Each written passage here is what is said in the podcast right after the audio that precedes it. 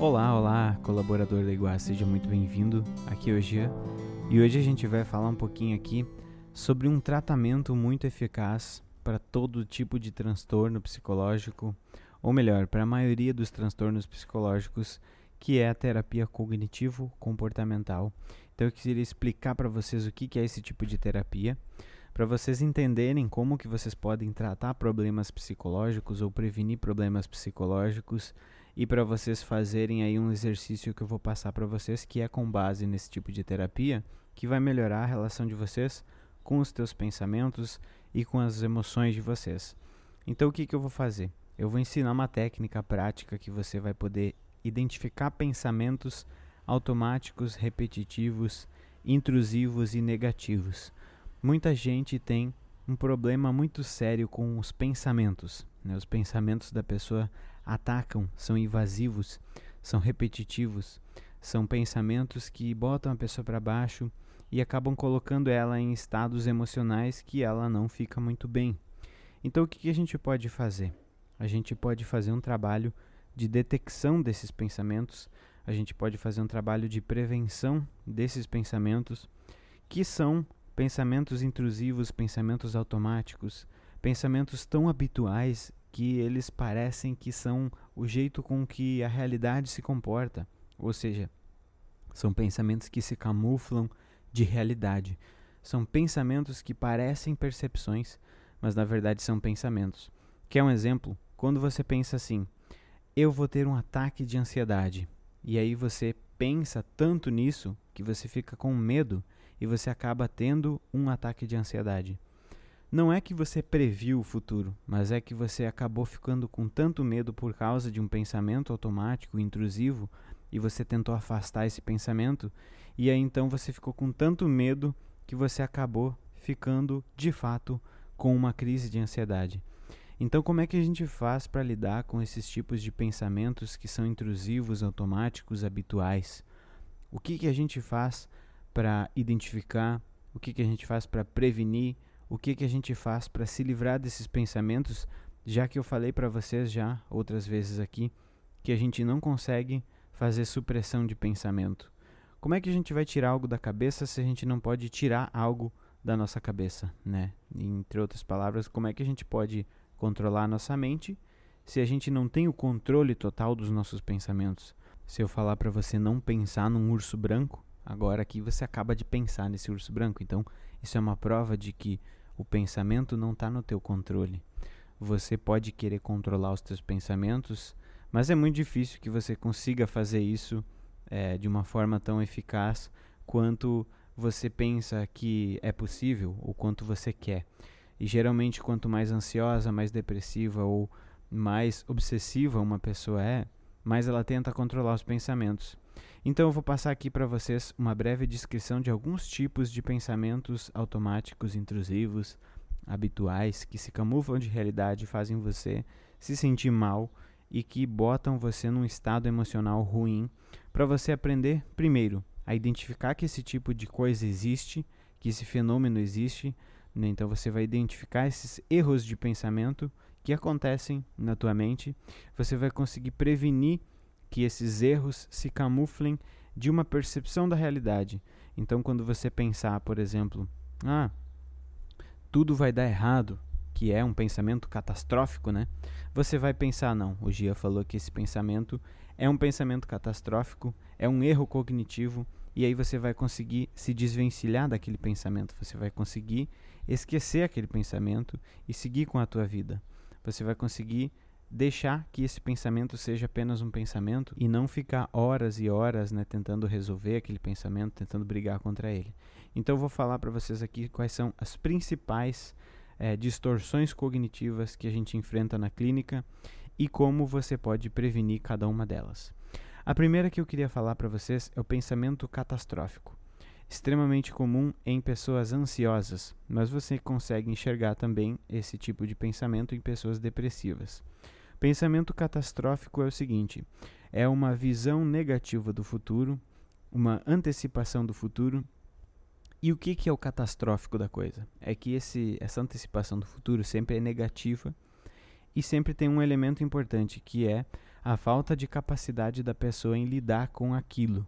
A pessoa tem uma percepção de que vai acontecer uma coisa muito ruim no futuro e, detalhe, se acontecer essa coisa ruim no futuro, ela não vai conseguir lidar com isso. Então, esses dois elementos são os dois elementos da catastrofização. Você prevê que algo ruim no futuro vai acontecer e você também acha, você tem certeza que você não vai conseguir lidar bem com isso. Então, aquela pessoa que pensa, por exemplo, eu vou perder meu emprego e se eu perder meu emprego, eu vou entrar em crise, eu vou entrar em depressão, eu não vou saber lidar. Né? Então, essa pessoa prevê o futuro de forma negativa, como eu disse, e além disso, ela prevê o futuro de forma negativa, atrelada a uma baixa sensação de que ela vai conseguir lidar com aquilo que vai acontecer. Então, a pessoa acha que realmente ela vai estar acabada se acontecer aquilo que ela está temendo. Então, esses são os dois elementos da catastrofização como eu disse, muito importantes dentro de um transtorno de ansiedade. Se você é uma pessoa ansiosa, preocupada, você se identificou com isso. Você está sempre catastrofizando eventos. Você acha que não entregar o trabalho da faculdade vai fazer com que você rode. Você acha que se você falar com teu chefe que você não gosta do teu horário de trabalho, ele vai te mandar embora. Você acha que se você falar para o teu esposo ou para tua esposa aqui aquela coisa que ele fala que você não gosta, te incomoda vai fazer com que essa pessoa não goste mais de você. Então são pensamentos catastróficos, previsões do futuro muito negativas e que dizem que você não vai conseguir lidar com aquilo. Esse é o pensamento catastrófico. E vamos pensar aí por que, que o pensamento catastrófico pode existir na cabeça de alguém que tem esse tipo de pensamento. Uma coisa que eu queria ressaltar é que todo mundo tem pensamentos catastróficos. Qual que é a diferença? Quando isso começa a fazer parte de um transtorno, quando isso começa a atrapalhar a tua vida. Por exemplo, eu penso que se eu perder o emprego e tal, vai acontecer muita coisa de ruim. Eu penso que se eu não tiver mais pacientes para atender, vai acontecer muita coisa de ruim comigo na minha vida. Como é que eu vou fazer para pagar minhas contas e tudo mais? Só que qual que é a diferença se esse pensamento fosse catastrófico num nível inaceitável? Se eu não conseguisse mais atender meus pacientes ou captar novos pacientes porque eu tenho esse medo, então, ou seja, quando o pensamento negativo, né, o pensamento automático, ele começa a impedir que você faça as coisas práticas da tua vida, ele começa a fazer com que você não durma, ele começa a impedir teu sono, impedir a tua tranquilidade, ele começa a fazer com que você não consiga levar a tua vida adiante. Isso sim é sinal de que um pensamento automático ele está virando uma coisa patológica. Porque essas distorções cognitivas que eu vou trabalhar com vocês aqui nos próximos episódios são fenômenos que ocorrem na cabeça de todo ser humano. A diferença é que você vai ser ensinado aqui a identificar isso, primeiro, como um fenômeno psicológico que acontece com todo mundo e que deixa as pessoas mal, e segundo, que você pode sim lidar com isso da forma certa. Em vez de você ficar brigando com o que você pensa e tentar controlar o que você pensa, você pode tentar modular os pensamentos, você pode tentar enfraquecer esses pensamentos ou você pode discutir com eles, né? Por exemplo, buscando evidências de que esses pensamentos não são reais, buscando evidências de que esses pensamentos são distorcidos e disfuncionais. O primeiro passo é você saber que esses tipos de pensamento existem na cabeça de todas as pessoas e que tem como você identificar esses pensamentos, enfraquecer o poder deles. Então, qual é a técnica prática que eu passo para os meus pacientes que eu também uso? Você pode escrever aí no teu diário os teus pensamentos. Sempre que você começa a pensar em algo e você começa a ficar agitada ou agitado, você faz o seguinte: agora que você sabe que existe esse tipo de pensamento catastrófico, agora que você sabe que existe esse vício cognitivo, né, esse vício mental que é o pensamento catastrófico, você sabe que você precisa enfraquecer isso porque o pensamento é como se fosse um músculo. Você treinou muitas vezes pensar a mesma coisa. Você treinou por muitos dias, por muitos anos, pensar de uma forma catastrófica, pensar de uma forma ruim, pensar de uma forma que te dá medo. Então esse pensamento quando ele vem, ele fica forte na tua cabeça. É difícil de você tirar ele e é difícil de você viver sem pensar aquilo. Então o que, que você vai ter que fazer? Primeira coisa, você vai ter que identificar a frequência e a intensidade desse pensamento.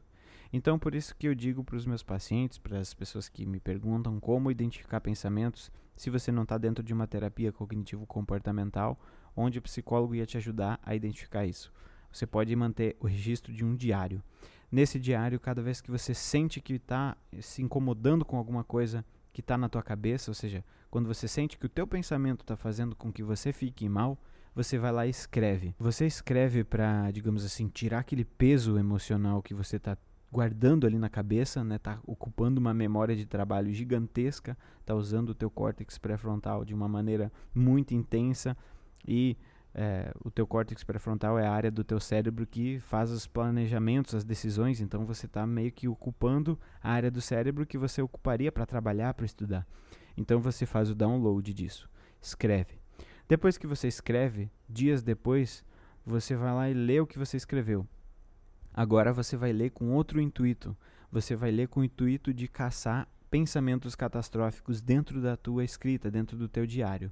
Cada vez que você achar um desses pensamentos catastróficos, você faz um asterisco ali ou você faz um sinalzinho de ponto de interrogação. Por que o ponto de interrogação? Por quê? O pensamento catastrófico é como se fosse uma imposição, é como se fosse uma constatação de certeza sobre o mundo. Então coloca um sinalzinho ali para você entender que aquilo é um pensamento catastrófico. Quando você sinaliza isso, você pode puxar uma flechinha, você pode escrever em cima Quais são as evidências de que aquilo era um pensamento é, real? Quais são as evidências de que aquilo era um pensamento distorcido? E você pode olhar e pensar assim: nossa, olha como eu estava pensando nesse dia. Só o fato de você olhar para o teu pensamento materializado num papel no passado e entender que aquilo foi um erro cognitivo, entender que aquilo foi uma distorção, que aquele pensamento negativo, repetitivo não tinha nada a ver com o que aconteceu, vai fazer com que você comece a prestar menos atenção nos teus pensamentos, comece a dar menos bola para eles, menos corda para eles, né? Toda vez que você começar a pensar de maneira catastrófica, você vai então lembrar que você já pensou assim no passado e que uma, se as coisas acontecerem da pior forma possível, já aconteceu isso com você, já aconteceu o pior cenário com você e você sobreviveu, você está aqui ouvindo ainda. Então não importa que aconteçam coisas muito ruins, a gente sempre subestima a nossa capacidade de lidar com eventos adversos. E outra, você vai agora ter o poder de identificar esses hábitos mentais negativos através desse processo, dessa técnica de escrita. Então, cada vez que você encontra o teu pensamento automático ali catastrófico, você faz o asteriscozinho e você analisa ele. Você pensa, se, se coloca na situação de novo, se coloca no contexto e escreve ali. Fazia sentido esse medo que eu estava tendo? É, esse medo era um medo proporcional? Esse pensamento ele, ele era uma probabilidade, ou seja, tinha probabilidade de ocorrer aquilo que eu tinha medo ou não? Geralmente você vai ver que não tinha probabilidade daquilo acontecer, que você avaliou muito mal a tua capacidade de lidar com a coisa ruim que você achava que ia acontecer você vai ver que quase 90% das vezes nunca acontece aquilo que você achava que ia acontecer, e você vai ver que, na maior parte do tempo, você pensa de maneira distorcida sobre o mundo. Então a gente deveria ter sido ensinado a fazer isso na escola. A gente deveria ter sido ensinado a fazer esses tipos de exercícios de detectar nossos pensamentos automáticos e corrigir os nossos vieses cognitivos. A gente devia ter sido ensinado a fazer isso. A gente aprendeu a andar, a gente aprendeu a comer, a gente aprendeu a escrever, a gente aprendeu que tem que escovar os dentes todo dia. Por que, que a gente não aprendeu que a gente tem que filtrar os nossos pensamentos? Por que, que a gente não aprendeu que a gente tem um viés de pensamento muito negativo e que a gente tem que fazer coisas ativamente contra esse viés negativo? Que a gente tem que agir em cima dos nossos pensamentos para poder melhorar a qualidade deles. Né? Você nunca tinha ouvido isso em algum outro lugar? ou se ouviu, né, parabéns, você é uma pessoa que estuda bastante sobre a mente. Mas essa é a dica. A gente vai falar nos próximos episódios sobre outras distorções cognitivas muito importantes, pensamento tudo ou nada, né, o filtro mental, viés de seleção mental. Ou seja, vou falar para vocês quais são os erros de pensamento muito frequentes que os pacientes têm na clínica. E isso vai fazer o quê? Vai fazer com que você esteja preparado para que você mude o teu pensamento antes de você ficar mal, Você não precisa ter uma depressão, um transtorno de ansiedade para você poder perceber que você pensa de maneira distorcida sobre o mundo e isso te faz mal. Você pode aprender isso antes de ficar mal e prevenir você precisar gastar com uma terapia aí 200, 300 é, reais por sessão, é, com um, psiquiatra bom aí você vai gastar 500 reais numa sessão. Então vale muito a pena você comprar um caderninho de 15 reais e você fazer os exercícios aí que o Jean recomenda, porque olha, são cientificamente comprovados que funcionam, são simples e basta você ter a motivação de fazê-los. Né? Só que você tem que enxergar o benefício. Então, consegue perceber tudo isso que eu falei, consegue seguir essa linha de raciocínio e ver que faz sentido? Ok, vai lá e faz o exercício. Gia, não consegui perceber o benefício, não consegui entender. Volta ao episódio, assiste de novo, que você vai conseguir entender a importância de você prever erros cognitivos que são frequentes e que levam a estados de humor negativos. E estados de humor negativos, você pode voltar e ver os outros episódios do nosso podcast, fazem com que você fique habituado a sentir estados de humor negativos e o hábito vai fazendo com que as circuitarias do cérebro se repitam. Ou seja, você está se treinando a sentir o que você está sentindo, você está sempre se treinando a pensar da forma como você pensa, você está sempre se treinando a ser da forma como você está sendo hoje. E essa forma pode não ser tão positiva para você, essa forma pode ser muito negativa e prejudicial para você e para a tua saúde. E basta um caderno uma caneta e a disposição de fazer as coisas em prol da tua saúde mental. Quando você faz isso, você vai mudar o teu cérebro lá dentro. A gente não está falando aqui de nada abstrato, né? nada é, não palpável. Não, a gente está falando de pensamento. E pensamento é um disparo elétrico e químico do teu cérebro. Se você for olhar dentro do cérebro, você vai ver que está acontecendo alguma coisa lá dentro. Portanto, esse exercício de pegar essa canetinha e escrever vai mudar teu cérebro. Então, esse foi o conteúdo de hoje. Desculpa por ser um pouquinho mais longo, mas eu precisava explicar algumas coisas antes de trazer para vocês as outras distorções cognitivas nos próximos episódios.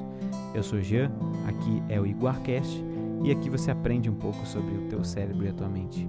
A gente se vê no próximo episódio.